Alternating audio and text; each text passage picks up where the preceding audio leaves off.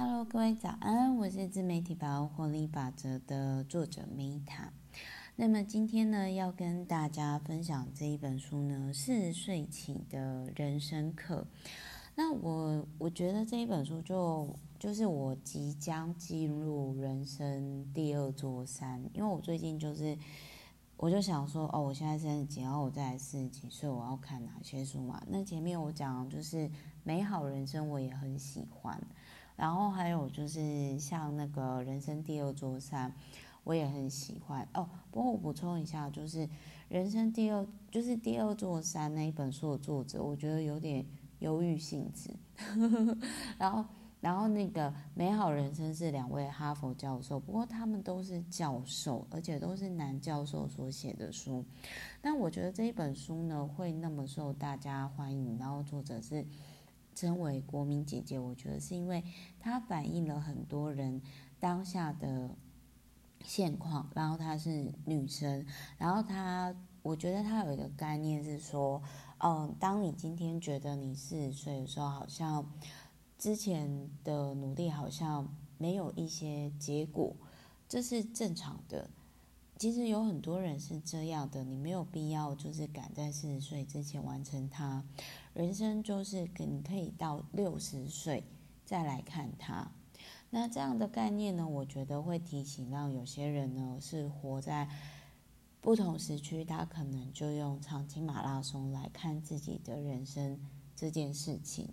所以我觉得某些程度上应该也疗愈了很多人。那四十岁起开始的人生呢？这个国民姐姐的这个作者就是，就是四十岁起的人生课这一本书的作者，他让我有一些启发的点是在于说，他让我真的很感谢，原来我以前我真的拥有太多了。哦，比如说我举个例子来讲好了。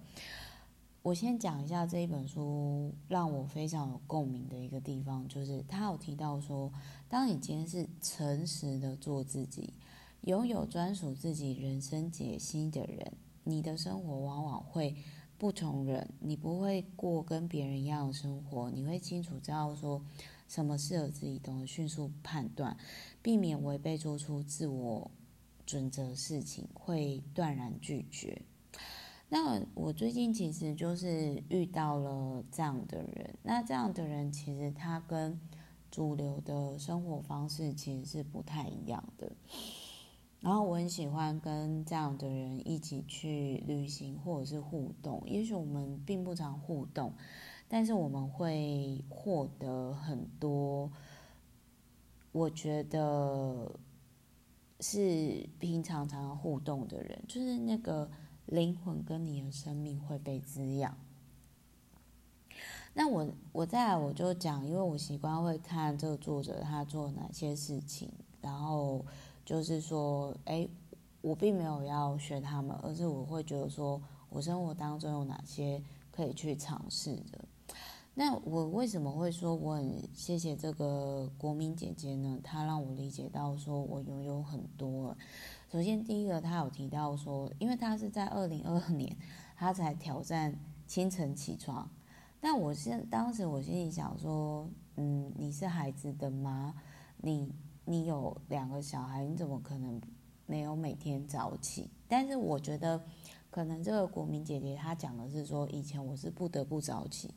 但我现在是因为我自己的健康，我决定早起做这件事情。那我想要跟大家分享一下，就是说我自己小的时候就是早睡早起的人，一直到现在就是都是，就是我是需要固定作息的人。所以当我看到就是说他充满喜悦跟大家分享清晨起床的美好的时候，我很有共鸣。我突然间就觉得说，哦，原来我生活的日常就是我可以选择早睡早起。其实基基本上我不是。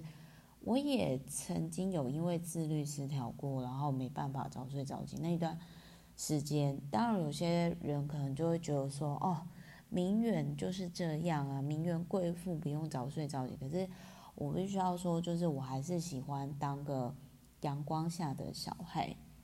那再来，他还有提到说，每个人都应该要有自己的书桌，他是没有提到书房了。那我那时候我在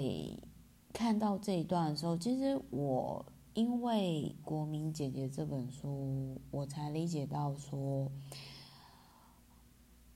就是我爸妈其实很爱我，特别是我的父亲，也许他没有办法很理解我，但是我感受到他其实是爱我的。这个是来自于，因为我很小的时候我就有自己的书房，那我也有我自己的空间，我的书桌，所以在我看到说，哇，这个国民姐姐她是，就是中年以后才有自己的书桌跟书房的时候，其实我是。蛮憧憬的，所以就是我觉得就是在疫情的期间，那个时候我遇到低潮的时候，我那个时候也才理解到说，哎，原来就是我可能拥有有些人，他们一直都想要拥有东西，可是他们没有拥有过，就很像说。鱼真的要离开水以后，才会知道说哦，在水里呼吸是多么舒服以及难能可贵的事情。所以我觉得国民姐姐这本书，我不知道其他人看完的心得感想是什么，但是他一直在提醒我，就是哇哦，原来我拥有日常，可能是有些人的梦想，包含我我待会会讲，就是一些经历，因为。我以前我会有一些，就是这也是我的好朋友后来跟我提到了，就是他他们就会说我真的是很毒舌，虽然我都会开玩笑说，我就紫微在巨门的人，我就是紫薇紫薇命宫有巨门的人啊，但是我我那时候真的是很憧憬，因为我会觉得说，哎，有书房这不是一件理所当然的事情嘛。那我才知道说，哇，我原来有些人他是四五十岁以后，他才有自己的书桌跟书房。这个我其实是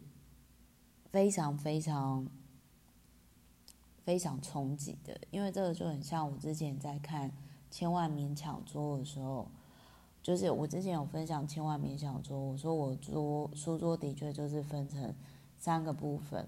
然后也因为这样子，就是我在当时的时候，其实我的年收就有超过千万日币，日币啦，不是台币。那我觉得，就我觉得这个书籍会让我就是蛮多有感恩的心情，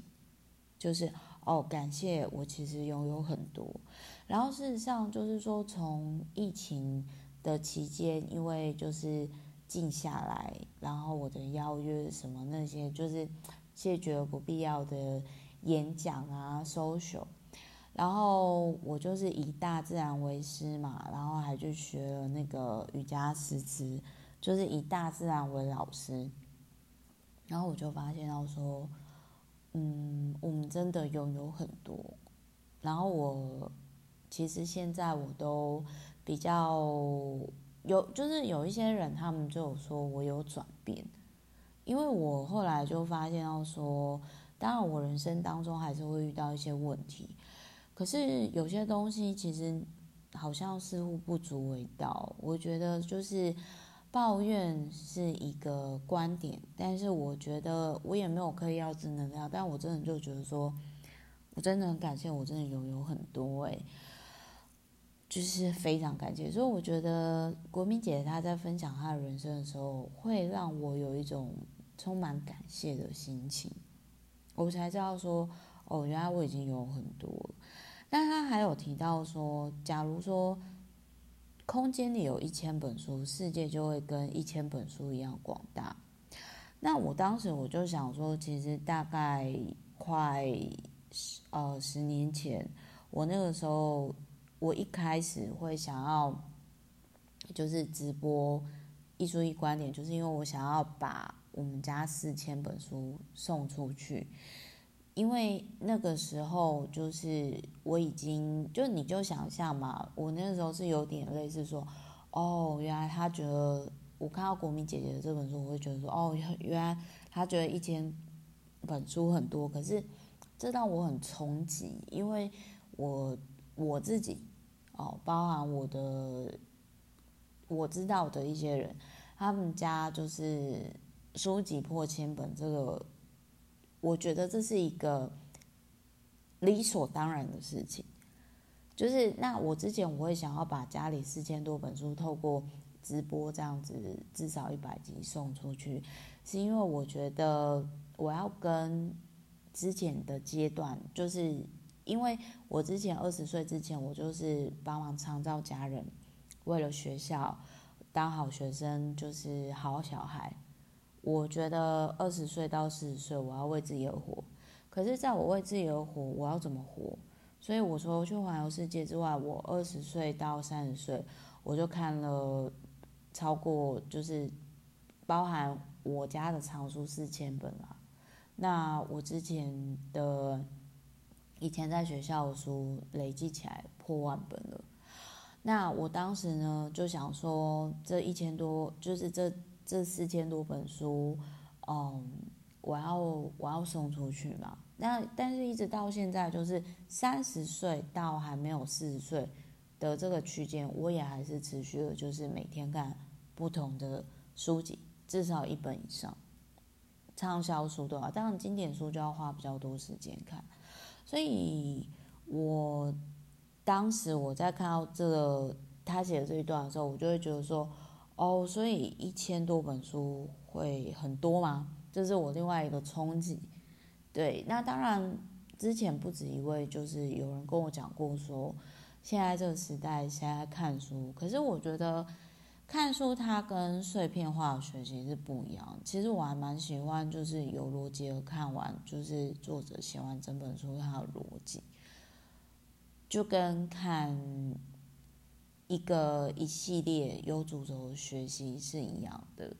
然后我反而是因为看书很快的关系，所以我反而是上课，比如说上线上课，我都会习惯性二倍速。这个我觉得是看书看很快的人，他们可能都会有的一个个性。那再来还有就是说，我也很认同，就是。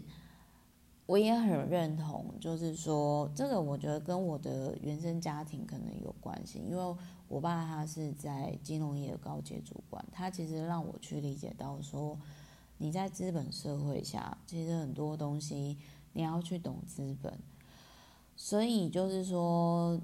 这个又让我 echo 到我最近有遇到一个人，然后他也曾经是老板。但是他到中年以后，他个人觉得说，他以前太过浪漫、太艺术家个性，然后他好像有点，就是很像那个另外一本书，就是我可能是错的的人，就是说有些人他可能他曾经相信的价值观，会在四岁或者是四岁到五十岁的时候，突然间惊觉到说。哎，我好像之前都在为自己而活，我从来没有好好为自己而活过。然后突然间惊觉到说，我是不是之前所相信的价值观是错的？那这类型的人通常都有一个点，就是他们比较坚持在那个价值观，但是他可能没有说去看别人生活是怎么过，然后透过市场或者是透过生活去调整。就是我会今天我会看这本书，是因为我发现有些有有些人，他们过四十岁之后，他们会像之下一本我会讲的作者一样，毛姆一样，他一直就是在持续的做新的事情。但是也有的像四五十岁以后，嗯，他们的人生就跟着健康状况一样，就是逐渐走下坡。那所以，我就会想说，那我想要，当然我想要，就是说，像我之前有讲过嘛，我想要像欧家阿妈一样，就是她到九十岁，甚至像一百多岁跳伞阿妈一样，那是我会想要过的生活。那这些人跟另外一半，就是可能就是跟健康一样走下坡的人，他们的价值观到底是差在哪里？所以，像我那个时候我就问，所以其实我不是只有接触过得好的四五十岁甚至更老的人。我也有就是接触到那种，就是说他本来相信世界是这样，后来就是才发现到说，哎，其实世界跟他想不一样的人。那那一个就是艺术家老板，就是他是一个大哥，他就跟我讲说，反正那一天我们就是跟朋友的聚会上就讨论到这件事情的时候，那他就跟我讲过。就是我就我就问那个艺术家老板，我就说，那如果时间重来，你会想做什么？他就说他会选择半导体产业，他绝对不会再选创作或者是文学。那我其实我想要跟大家分享的是说，我觉得可能我原生家庭跟我的就是个性哦，我觉得在《毛姆传》的那一本书，我可能会再讲更多。因为我本来就是一个以，就是我觉得获利是很重要的，所以我当时其实跟实际上跟那个艺术家老板互动的时候，我很冲击的是，怎么会有人到了四十岁以后，呃，中年以后才发现赚钱很重要？其实我觉得讲爱钱没有不好啊，我觉得钱很好，赚钱也很好啊。就是我对于钱，它是一个中性的工具，我没什么特别情绪喜好，所以就是说，我在回归而来，就是我个人觉得说这一本书就是还蛮适合我刚刚讲那个艺术艺术老艺术家老板看的书，因为我觉得人生能不能再东山再起。有时候就是一个转念，所以我觉得国民姐的这本书，它可以鼓励到很多人。那再来，他还有提到说，就是我也很认同，就是说，他说有些女生可能中年的时候急着想要结婚，那很容易就会被骗。那其实我周遭的人，或者是我旁边的旁边的人，也有实际上遇过。他有提到说，如果你的爸妈过世，遇到难关的时候，什么都不做才是最好的选择。等你清醒之后才去做。那婚姻左右的第二人生是很重要的人生选择，要先好好的为自己而活。那再来，我讲讲看，就是我再来，就是我要讲一下，就是说这本书呢，让我让我就是有其他就是有。共鸣的地方，比如说，他就有讲到说呢，他是在他是在就是四十岁以后就开始去思考说，哎，因为有些人可能就会觉得说啊，我比较晚结婚，我都快小孩子是成年的时候，我都快六十岁了，我人生是不是走错方向？就是说，我觉得。国民姐这本书，她讲出了有些人四十岁的忧郁，觉得说啊，我到这个年纪依然一事无成，我之前想实现的事情可能都无法实现了，我幻灭了，我四十岁左右的成绩单好像没有到很好。然后他其实是到，反正这个作者他是说，他其实在四十五岁的时候才。就是他到五十岁的时候接下主持棒，快五十岁，就是四十九岁的时候接下主持棒，然后他，但是他是第一次上节目时间是四十五岁，但是他说在这之前，他有十几年的无名的期间，然后他有讲到一个很疗愈的事情，他说看似一事无成，那是正常的。所以他其实有提到说呢，他说自己轰轰烈烈三十多岁开始就一直觉得说，我的人生好像要过得很梦幻，要一直轰轰烈烈。然后他有提到说，他会去想说，他不要再做他自己不想做的事情。可是，到底什么是自己真正想做的事情？所以他也有提到说，他也不希望说患上人生失眠症，也就是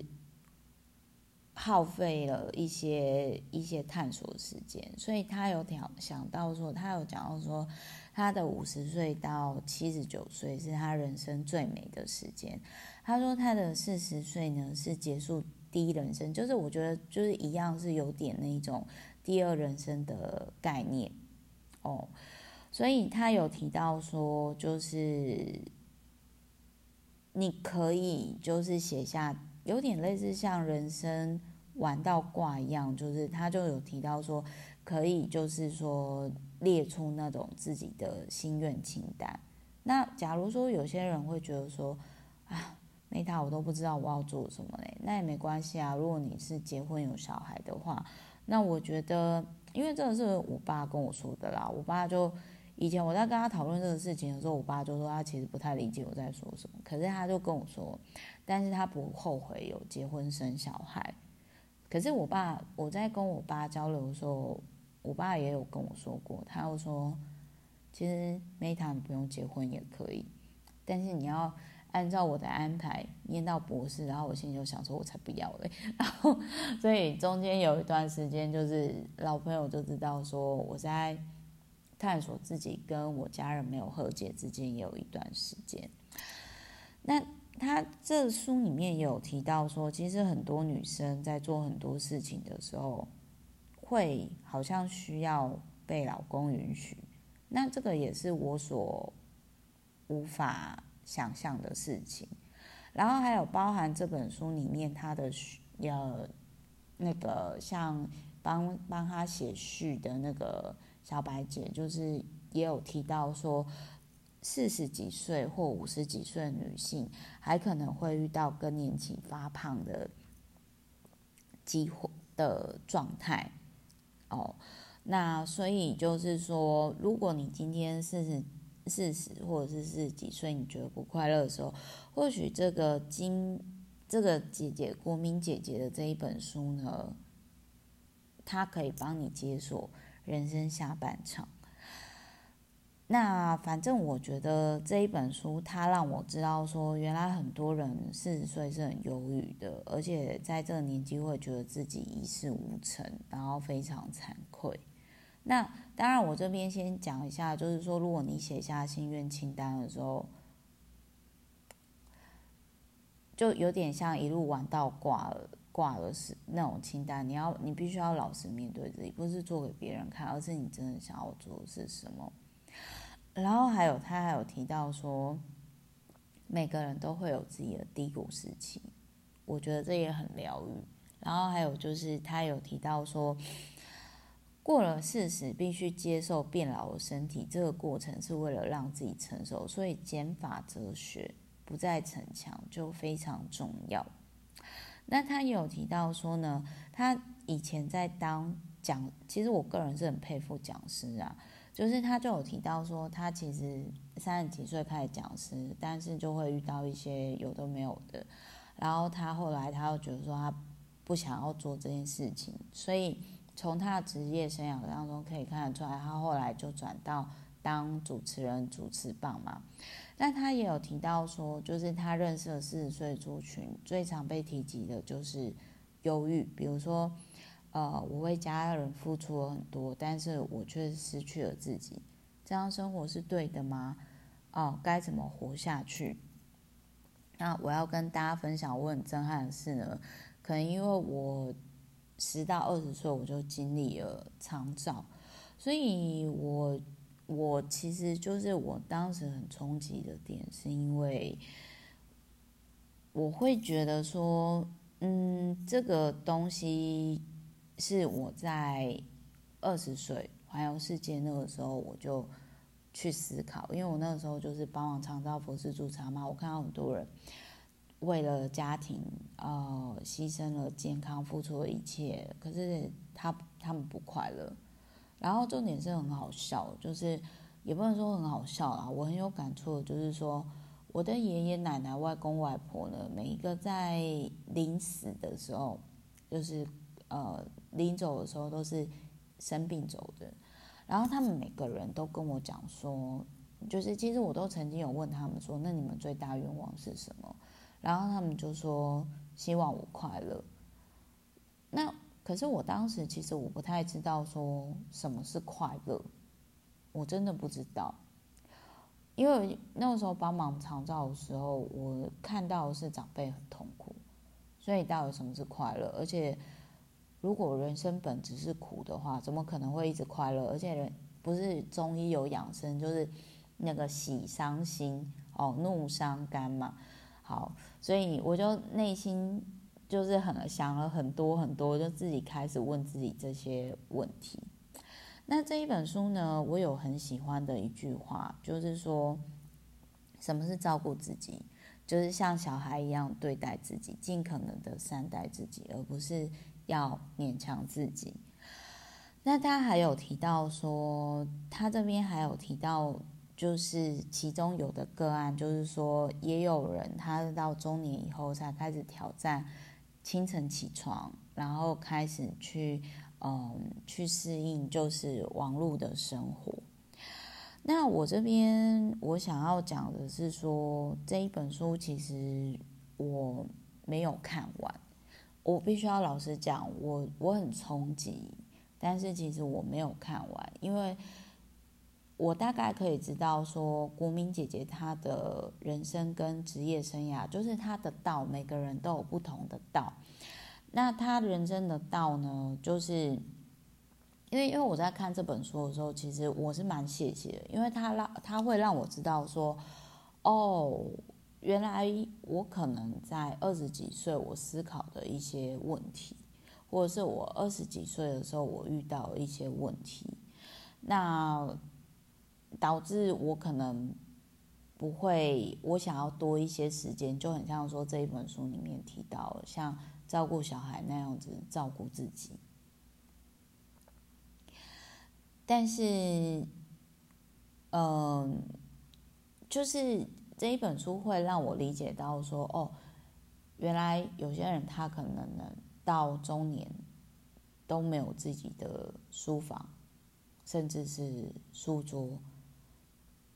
难怪就是很有名的作家伍尔夫，他会提到说，你女作家，你至少基本配备就是你要有自己的房子，就是你自己的创作空间。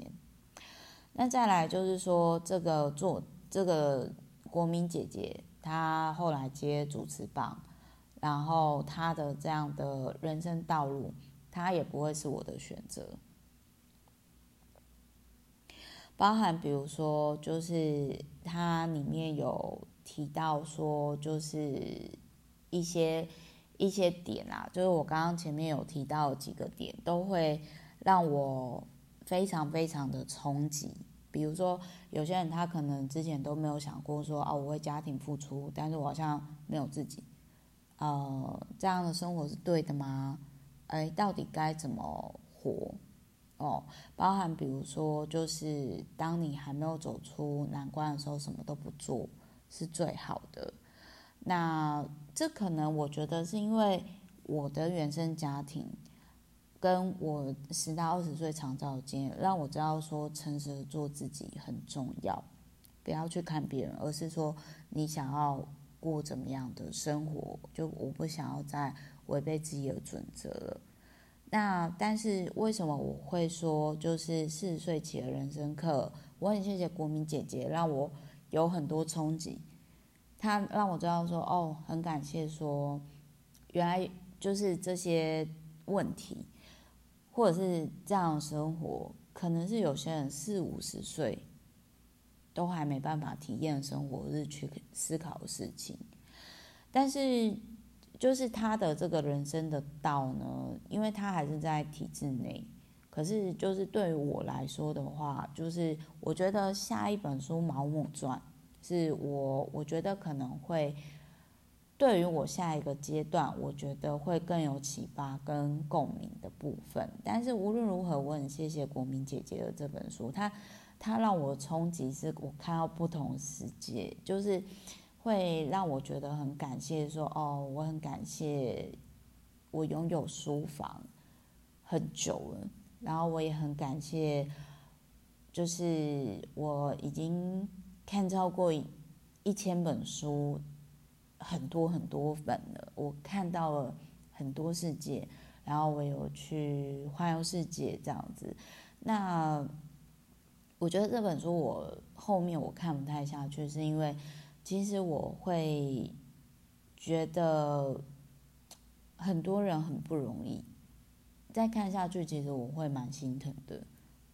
我会，我真的会非常不容易。然后同时，我也很谢谢这样的书，对于我再来的四十几岁，我该怎么过，我会有一些就是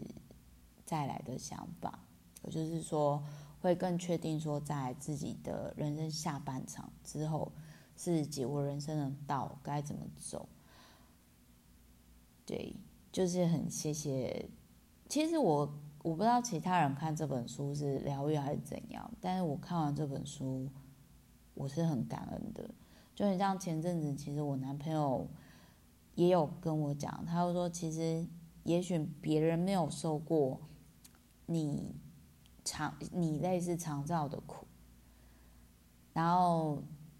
但是其实每个人都有受过苦，然后我我其实也想到那个斯多卡主义曾经讲过，我说好像有一句话吧，就是说，如果你没办法接受痛苦的话，那呃，如果你没办法享受当下人生的苦的话，那代表你之前受的苦都白费，有点类似这样的话啦。就是这，我觉得这本书是让我联想到这一段，然后就有一种豁然开朗。就是说我后来终于理解到说，哎，有些人他们不抱怨或者是不毒舌，不是说觉得说我没有用哦，而是一个转念。所以我是透过这样书的时候，我就终于到理解到一些人生百态，然后蛮感谢珍惜。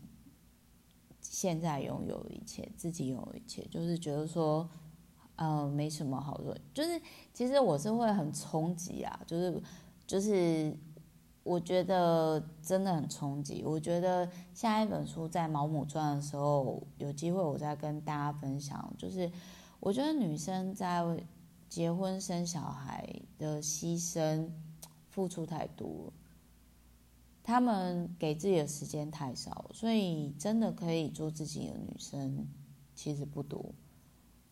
因为要么就是受制于经济，要么就是因为小孩子的关系。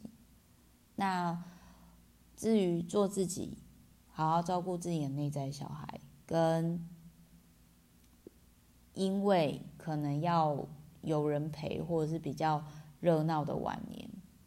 到底哪个是值得的？我觉得大家可以去思考。好，所以就是提供给各位参考一下。反正我觉得这一本书呢，我觉得这一本书如果说是一到五分的话，因为我有很多冲击，这一本书的话，我给他四分吧。就是我觉得女生真的是太不容易了，然后我给他四分。另外还有就是说，因为它相较于第二人生，或者是它相较于它相较于第二人生，或者是。他相较于他第二人生，或是那个第二人生，还有那个第二座，哎，说错了，不好意思，不是第二人生，就是那个第二座山啦。然后还有美好人生，这两本书都是男教授，我觉得国民姐姐她讲更接地气，而且是大家会很共鸣。然后看完之后呢，会更珍惜自己的生活，同时珍惜自己的生活之外呢。对于自己人生下半场也会更释怀，然后更好好珍惜时间，我觉得是这样，提供给大家参考。好，如果我今天听完 Meta 的阅读心得感想呢，能够有一些灵感跟启发的话，也都呢欢迎就是来信跟我交流啦，或者是说呢，哎五星吹捧啦这样子。好，就是提供给各位参考。那我是 Meta，我们之后就下一期再见了，拜，爱你们。